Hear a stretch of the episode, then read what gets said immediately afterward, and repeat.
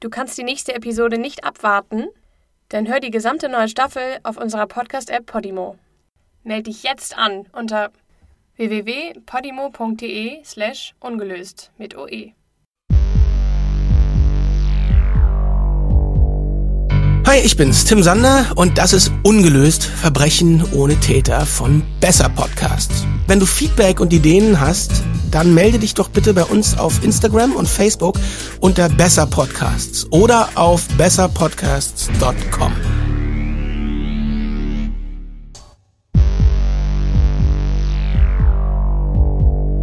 Die Brabantmörder Teil 6.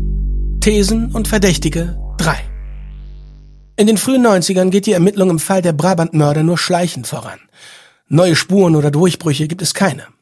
Bis 1996 endlich Schwung in die Sache kommt. 1996 erwähnen zwei Beamte gegenüber einem Reporter ganz nebenbei, dass sie die Identität des Mannes, der der Riese genannt wird, schon lange kennen. Dieser Kommentar kommt unmittelbar, nachdem sich eine zweite offizielle Untersuchungskommission den Fall näher angeschaut hat. Die Regierung ist ganz offensichtlich unzufrieden mit der Art und Weise, wie die Ermittlungen laufen. Der letzte Überfall der Bande ist schon über zehn Jahre her. Also macht die Regierung Druck von oben. Das hängt auch mit einem Namen zusammen, von dem fast schon jeder mal gehört hat. Auch ich habe ihn in dieser Geschichte schon ein paar Mal erwähnt. Marc Dutroux. Marc Dutroux wird im August 96 verhaftet. Von ihm kommt Belgiens Ruf als Paradies für Kinderschänder. Zwischen 1995 und 1996 hat er sechs Mädchen entführt, gefoltert und vergewaltigt. Und das, nachdem er in den 80ern schon ähnliche Verbrechen begangen hat. Dafür wurde er zwar verurteilt, doch nach nur drei Jahren kam er schon wieder frei. Du fragst dich jetzt wohl, was der Fall eines Kinderschänders mit dem einer mörderischen Räuberbande zu tun hat. Die Sache ist die.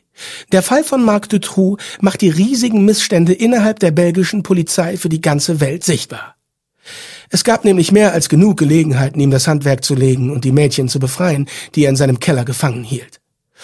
Zur Zeit der letzten Entführung wird schon nach Dutroux gefahndet. Doch die Fahnder verschlampen es, der Sache auf den Grund zu gehen. Während Dutroux von der Polizei festgehalten wird, verhungern zwei Mädchen elendig in seiner selbstgebauten Folterkammer. Für ihren Tod werden später die Behörden verantwortlich gemacht. Dieser Vorfall führt dazu, dass die zweite Untersuchungskommission im Fall der Brabantmörder ihren Kurs ändert. Sie beschäftigt sich weniger mit Vergleichen zu anderen Raubüberfällen, wie den von Madani Bouche und Patrick Omers, und mehr mit der Korruption in Regierungskreisen.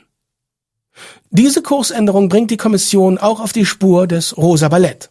Unter diesem Namen werden angeblich Sexpartys und Orgien organisiert, an denen auch hochrangige Regierungsmitglieder teilnehmen. Ein ganzes Netzwerk von kriminellen Organisationen soll daran beteiligt sein. Die zweite Untersuchungskommission lässt durchblicken, dass es eventuell Verbindungen gibt zwischen dem Rosa Ballett und den Mördern von Brabant. In ihrem Schlussbericht schreibt die Kommission, dass die Überfälle eventuell nur ein Deckmantel waren und dass die wahre Absicht darin lag, bestimmte Personen auszuschalten. Personen, die zu viel wussten und den Organisatoren gefährlich werden konnten.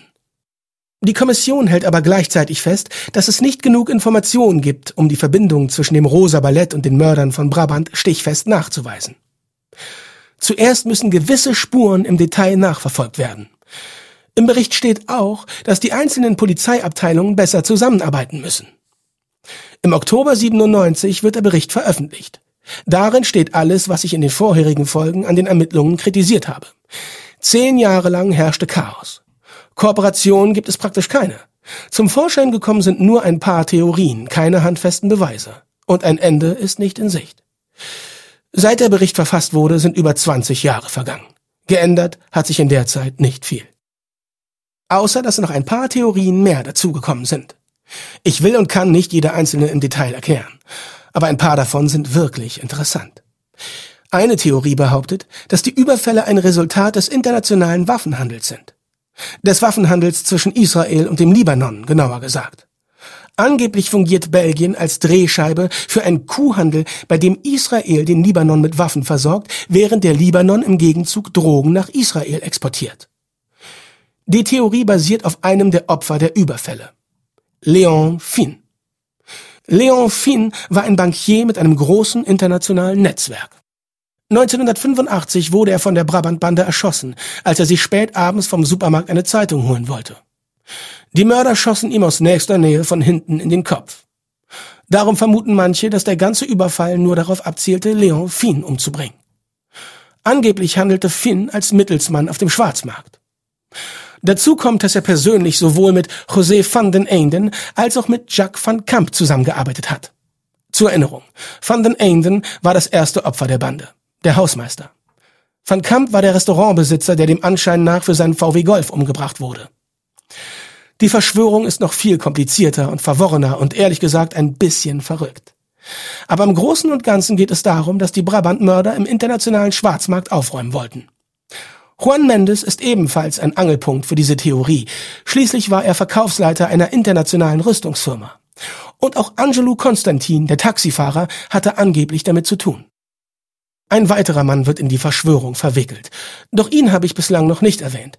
Sein Name ist Benoit de Bonvoisin. Bonvoisin wird der schwarze Baron genannt. Er ist ein rechtsextremer Aktivist, der schon seit Jahrzehnten im Verdeckten aktiv ist. Ihm werden Betrug, Unterschlagung und Verbindung zu einer Reihe von gewalttätigen Gruppen nachgesagt, darunter auch die Westland New Post. Wenn du mehr über diese Verschwörung rausfinden willst, dann empfehle ich dir eine Google-Suche. Aber ich persönlich halte ehrlich gesagt nicht allzu viel davon. Was viele Leute überzeugt, ist die Tatsache, dass die Theorie viele der Opfer und Täter miteinander verbindet. Waffenhandel und Rechtsextremismus ziehen sich definitiv durch den ganzen Fall. Eine andere Verschwörungstheorie zeigt mit dem Finger auf andere internationale Akteure. Unter dem Decknamen Druck und Angst versucht ein Drittstaat angeblich schon seit dem Ende des Zweiten Weltkriegs Belgien zu destabilisieren. Und rate mal, um welchen Staat es sich handelt. Natürlich, die USA. Bevor man das jetzt als total verrückt abstempelt, sollte man erst ganz kurz im Internet zwei Begriffe nachschlagen. Einer ist Stay-Behind-Netzwerk, das andere ist Operation Gladio. Die Operation Gladio ist ein Beispiel für ein Stay-Behind-Netzwerk, das im Fall einer kommunistischen Besetzung in Italien Widerstand leisten sollte. Die Operation wurde von der NATO ins Leben gerufen, doch durchgeführt wurde sie allen voran von der CIA. Die Methoden dieser Operation umfassen die Verbreitung von Fehlinformationen, die gezielte Ermordung politischer Gegner und das Vorbereiten eines bewaffneten Widerstands. Und das ist kein verrücktes Geschwätz. Auf Wikipedia findest du zahlreiche Beispiele von Stay-Behind-Netzwerken. Operation Gladio in Italien war nur eines von vielen. In den 90er Jahren wurden in ganz Europa solche Operationen aufgedeckt. Auch in Deutschland, Österreich und der Schweiz. Die Druck- und Angsttheorie basiert auf einem solchen Stay-Behind-Netzwerk. Die Brabant-Mörder waren demnach Agenten der Regierung, die die belgische Bevölkerung mit brutalen Methoden beeinflussen wollten. Schließlich geschehen die Überfälle zu einer Zeit, wo der Kalte Krieg gerade in seine Endphase geht. Die Mörder sollen sicherstellen, dass sich die Bevölkerung gegenüber fremden Einflüssen verschließt und politisch weiter nach rechts rückt. Dazu passt, dass die Westland New Post enge Beziehungen zu belgischen Regierungskreisen hat. Paul Latinus, der Anführer der Gruppe, behauptet 1984, dass die WNP auch mit Drittstaaten zusammenarbeitet. Kurz darauf begeht er unter mysteriösen Umständen Selbstmord. Auf der anderen Seite steht der Ex-Gendarme Robert Beget, Madani Bouchs Komplize. Er schreibt in seiner Autobiografie, er sei von der Sowjetunion dafür bezahlt worden, in Belgien Chaos zu stiften. Im Endeffekt liest sich die Theorie ähnlich wie die Israel-Libanon-Verschwörung. Die Brabant-Mörder handeln im Auftrag von mächtigen Organisationen und Dunkelmännern. Sie lebt auch davon, dass sich viele der Opfer und Verdächtigen mit solchen Organisationen und Dunkelmännern verbinden lassen. Das Mosaik des Falls lässt sich eben zu ganz unterschiedlichen Bildern zusammensetzen. Ende der 90er steckt die Untersuchung wieder komplett fest. Der Fall der Brabant-Mörder hat zwar dazu geführt, dass endlich Licht in die dunklen Machenschaften der belgischen Regierung gebracht wird, aber wer die Männer eigentlich sind, ist immer noch ein Rätsel. Wenn die Polizei mit ihrer schlampigen Arbeit, den verlorenen Beweisen und den kursierenden Verschwörungstheorien konfrontiert wird, zuckt sie nur mit den Schultern. Neue Verdächtige gibt es keine. Bis 2014.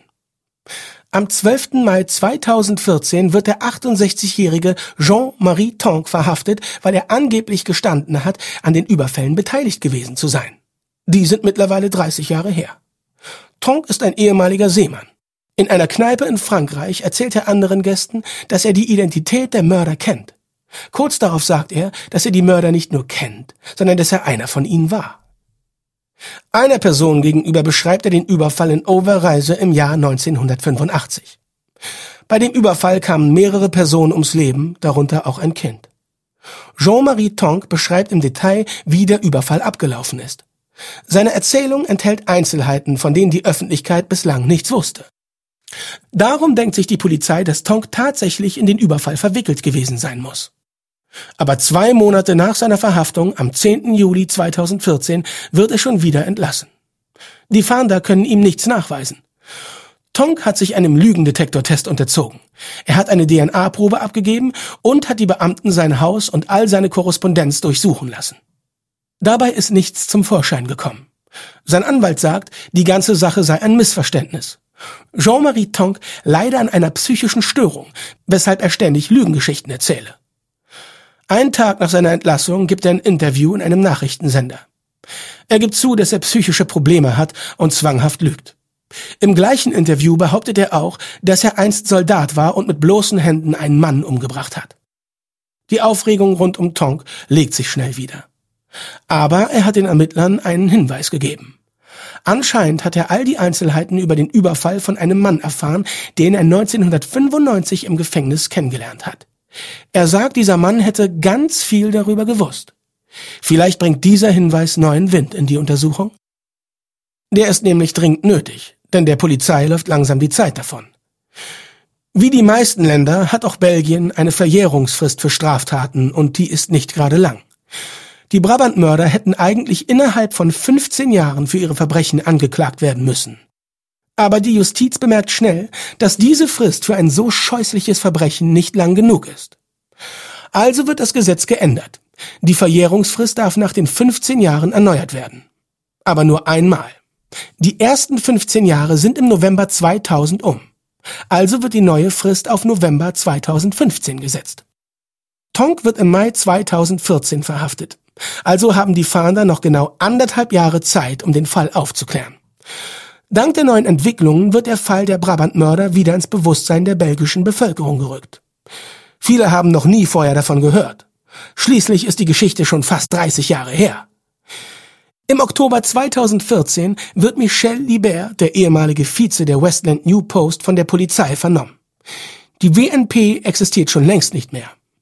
Libert scheint nicht direkt verdächtig zu werden, denn nach 24 Stunden wird er schon wieder entlassen. Aber es scheint, als würde der Fall endlich wieder neu aufgerollt. Das Jahr 2014 geht zu Ende und die Frist rückt immer näher. Es kommt die Sorge auf, dass sich die Ermittler in ihrer Verzweiflung einfach den Erstbesten greifen und vor Gericht stellen. Aber gleichzeitig will auch niemand, dass der Fall verjährt und für immer ungelöst bleibt. Im letzten Moment erlässt die Regierung einen Beschluss, der die Verjährungsfrist nochmal um zehn Jahre aussetzt. Es ist ein Armutszeugnis für die Polizei. Erst in allerletzter Minute wird der Fall vorangetrieben, nur um dann um mehr Zeit zu betteln. Aber immerhin bedeutet, dass der Fall vielleicht doch noch gelöst werden kann. Es muss einfach vor 2025 passieren.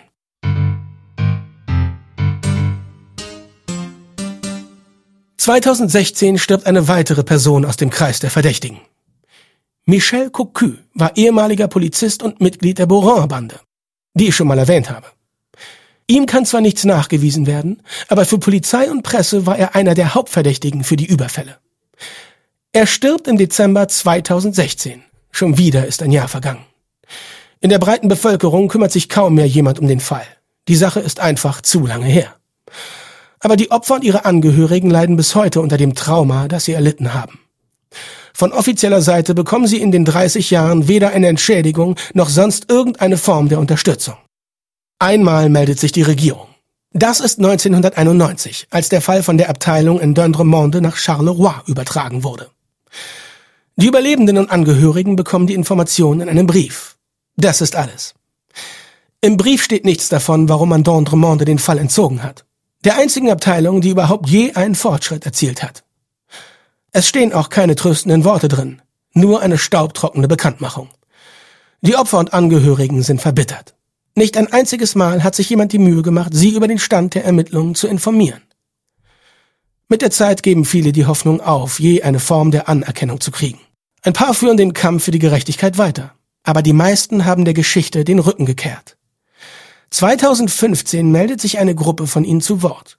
Sie verlangen, dass man die Untersuchung ein für alle Mal einstellt. Wenn Sie nach 30 Jahren nichts gefunden haben, warum glauben Sie denn, dass Sie nach 40 Jahren etwas finden? Fragt der Anwalt der Gruppe. Jede neue Spur, so die Hinterbliebenen, öffnet nur neue Wunden, schürt Hoffnung, die dann eh nur wieder enttäuscht werden.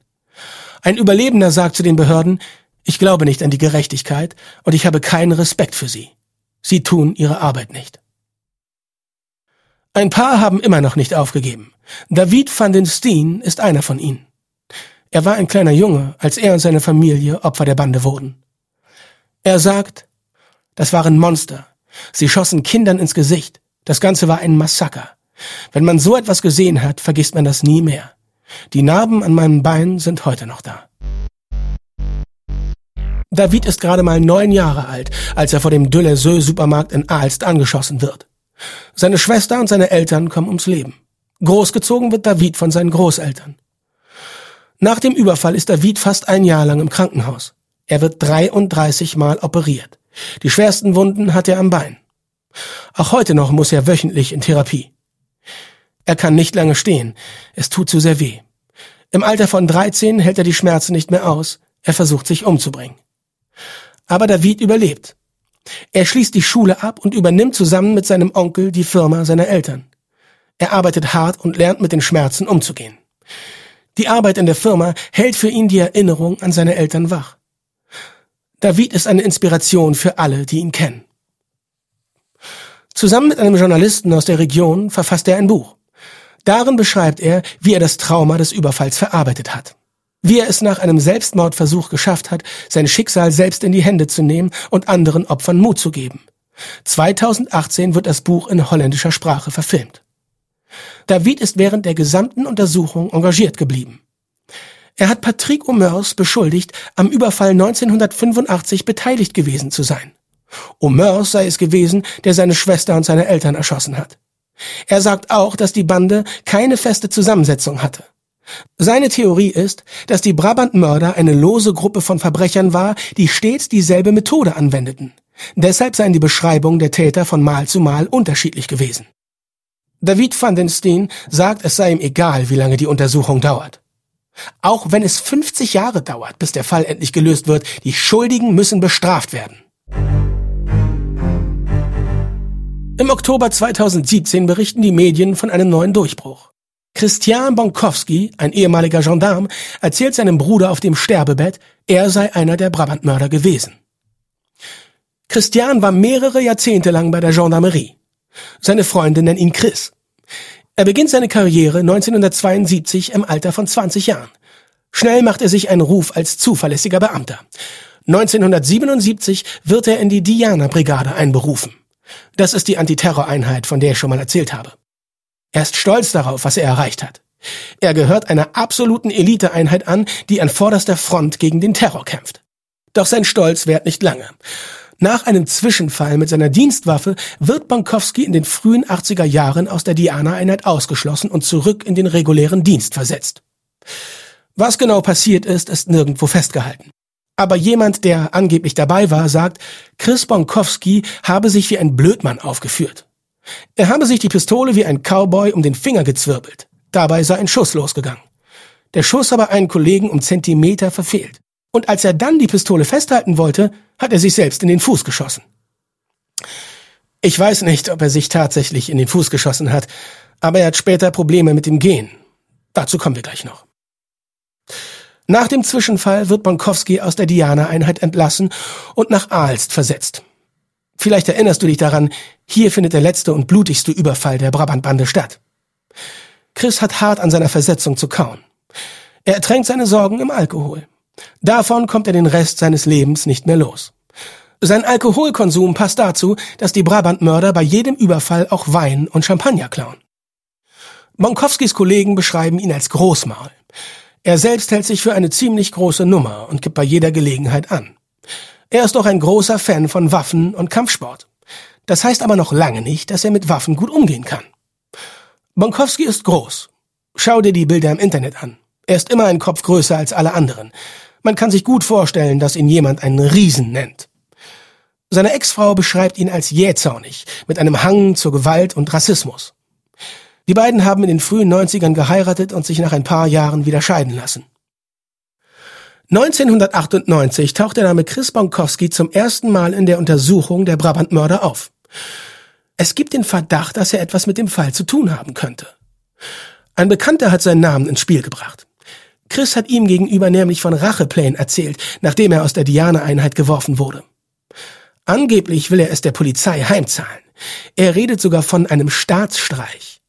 Als die Polizei Phantombilder von den Mördern veröffentlicht, sieht Chris Bekannter eine Ähnlichkeit und meldet seinen Verdacht. Chris wird nie verhaftet, aber die Polizei nimmt seinen Fingerabdruck und DNA-Proben. Seine Speichelprobe wird mit der DNA von zwei Tatorten verglichen. Erstens mit einem Zigarettenstummel, der im Taxi von Angelou Konstantin gefunden wurde, und zweitens mit DNA von einer kugelsicheren Weste, die man 1986 zusammen mit den Waffen aus dem Fluss gefischt hat. Die DNA-Tests sind negativ. Auch die Fingerabdrücke lassen keinen Schluss zu.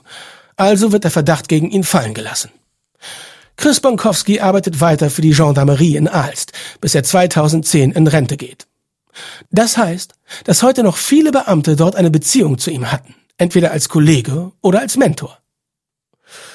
2015, kurz vor seinem Tod, gesteht Bonkowski seinem Bruder, dass er der Riese der berüchtigten Brabantbande war. Sein Bruder behält das erstmal für sich. Er traut Chris zu, dass er das alles nur erfunden hat, um sich auch im letzten Moment nochmal vor seinem Bruder aufzuspielen. Aber dann erzählt er einem Bekannten davon.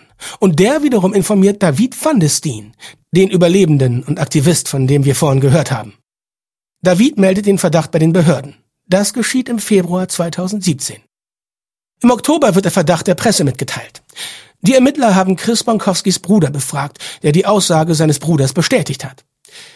Ich habe das alles zuerst gar nicht wahrhaben wollen, sagt er zu einem Reporter. Aber heute kann ich offiziell bestätigen, dass es mein Bruder war. Die Indizien gegen Christian Bonkowski sind ziemlich eindeutig. Er ist groß, etwa 1,90, schlank und sportlich.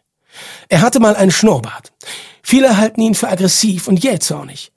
Er war fünf Jahre lang in einer Sondereinheit der Gendarmerie. Dort wurde er in taktischen Methoden ausgebildet. Und als Insider weiß er genau, wie die Polizei auf bewaffnete Anschläge reagiert. Die Ermittler stellen auch fest, dass sich Bonkowski mehr als einmal unmittelbar nach dem Tag eines Überfalls freigenommen hat. Am 26. September 85 lässt er sich wegen einer Verletzung am Knöchel krank schreiben. Am 27. September schlägt die Bande nach anderthalb Jahren das erste Mal wieder zu. Zwei Monate später, im November, nimmt er sich wieder wegen seines Knöchels frei. Ein paar Tage später passiert der letzte Überfall der Brabantmörder. Und ein paar Augenzeugen berichten später, dass der Riese merklich hinkt. Ob diese Informationen zur Aufklärung des Falls führen werden, weiß ich nicht. Aber der Verdacht gegen Chris Bonkowski hat bei den Behörden ziemliche Wellen geschlagen. Eine Aufsichtskommission über die belgische Polizei hat eine offizielle Untersuchung eingeleitet, um mögliche Verbindungen zwischen der Gendarmerie und den Mördern von Brabant aufzudecken. Nur kurze Zeit vorher wären solche Anschuldigungen als verrückte Verschwörungstheorien abgetan worden. Aber jetzt scheint es nur zu realistisch, dass die Täter aus dem Innern der Sicherheitskräfte stammen. Jedes mögliche Bindeglied zwischen der Gendarmerie und den Überfällen wird genauestens unter die Lupe genommen. Die Munition der Mörder wird mit der aus einem Schützenverein in Aalst verglichen, wo Bonkowski regelmäßig hinging. Auch aus der Bevölkerung gehen plötzlich eine Menge Hinweise ein, die zu neuen Entdeckungen in der Untersuchung führen könnten. Patricia Finn, die Tochter des Opfers Leon Finn, drückt es so aus. Ich hoffe, dass der Rest der Bande bald gefunden wird. Egal, ob sie noch leben oder nicht. Zum Zeitpunkt dieser Folge sind noch keine Verdächtigen angeklagt worden. Madani Bouche, Robert Béger, Jean Bulteau, Pierre Carrette, Patrick Omers, Chris Bonkowski, Michel Libert, Philippe Destarques. Für dich sind das alles wohl nur Namen. Wahrscheinlich hast du Mühe, sie auseinanderzuhalten. Schließlich haben sie alle Dreck am Stecken. Alle haben in den 80ern in der Umgebung von Brüssel ihr Unwesen getrieben. Es ist gut möglich, dass keiner von ihnen zu den Mördern von Brabant gehört. Aber vielleicht ist einer von ihnen ein Massenmörder oder mehrere. Auf die eine oder andere Art sind sie alle in den Fall verwickelt. Und allen könnte man so eine Tat zutrauen. Die Ermittlungen hinken heute immer noch hinterher. Viel zu lange hat man den Fall total verschlammt. Nach 30 Jahren sind viele Spuren längst versickert. Aber die Fahnder geben nicht auf. Sie sind überzeugt, dass die wahren Täter gefunden werden können. Noch haben sie gut sechs Jahre Zeit, bis die Verjährungsfrist verstreicht und der Fall zu den Akten gelegt wird. Mit dem Beweismaterial der Tatorte hat die Polizei das DNA-Profil eines Mitglieds der Bande erstellen können. Noch hat sich keine passende DNA gefunden. Doch das kann sich jeden Moment ändern. Vielleicht werden die Schuldigen gefunden und die Opfer bekommen endlich Gerechtigkeit. Aber daran, was passiert ist, lässt sich leider nichts mehr ändern. Diese kaltblütigen Mörder waren anscheinend mehr darauf aus, unschuldige Menschen umzubringen, als Beute zu machen. In zwölf Überfällen haben sie im Ganzen etwa 200.000 Euro gestohlen. Dafür haben sie 28 Menschen getötet und 40 verletzt. Überlebende berichten, dass die Mörder Spaß daran haben, wahllos Leute zu erschießen. Sie führen Krieg gegen eine wehrlose Bevölkerung und genießen die Macht über Leben und Tod. Für Hinweise, die zur Auflösung des Falls beitragen, ist heute eine Belohnung von 250.000 Euro ausgeschrieben. Wenn du irgendwas über den Fall weißt, dann melde dich bei den Behörden. In Belgien ist das Trauma der Brabantmörder für viele immer noch spürbar. Die Bande bleibt ein Schreckgespenst. Eine Schauergeschichte, um Kinder vor dem Ausgehen zu warnen. Aber seither ist auch eine ganze Generation von Menschen herangewachsen, die die Geschichte nur vom Hörensagen kennen. Andere Albträume treiben diese Leute um. Der Name der Bande ist für sie etwas aus den Geschichtsbüchern. Eine Frage steht aber immer noch im Raum. Polizei, Überlebende und Angehörige stellen sie sich Tag für Tag. Wer war es? Bis heute bleibt der Fall der Brabantmörder ungelöst.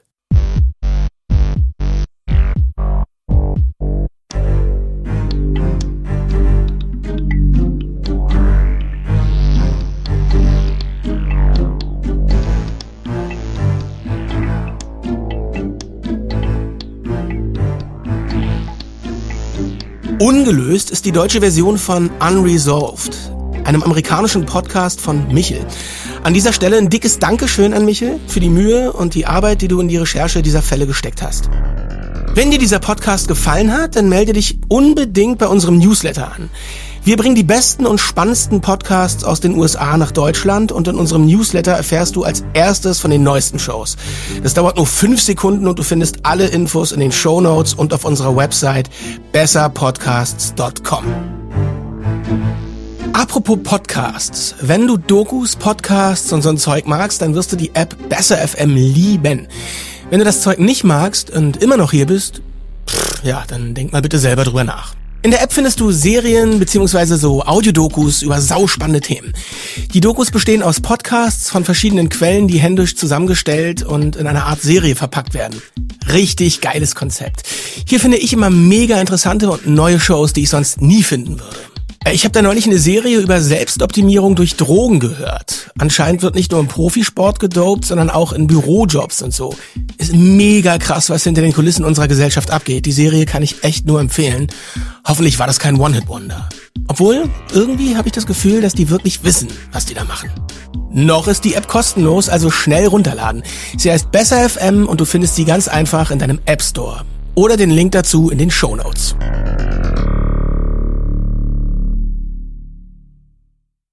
Du kannst die nächste Episode nicht abwarten? Dann hör die gesamte neue Staffel auf unserer Podcast-App Podimo. Meld dich jetzt an unter www.podimo.de slash ungelöst mit OE.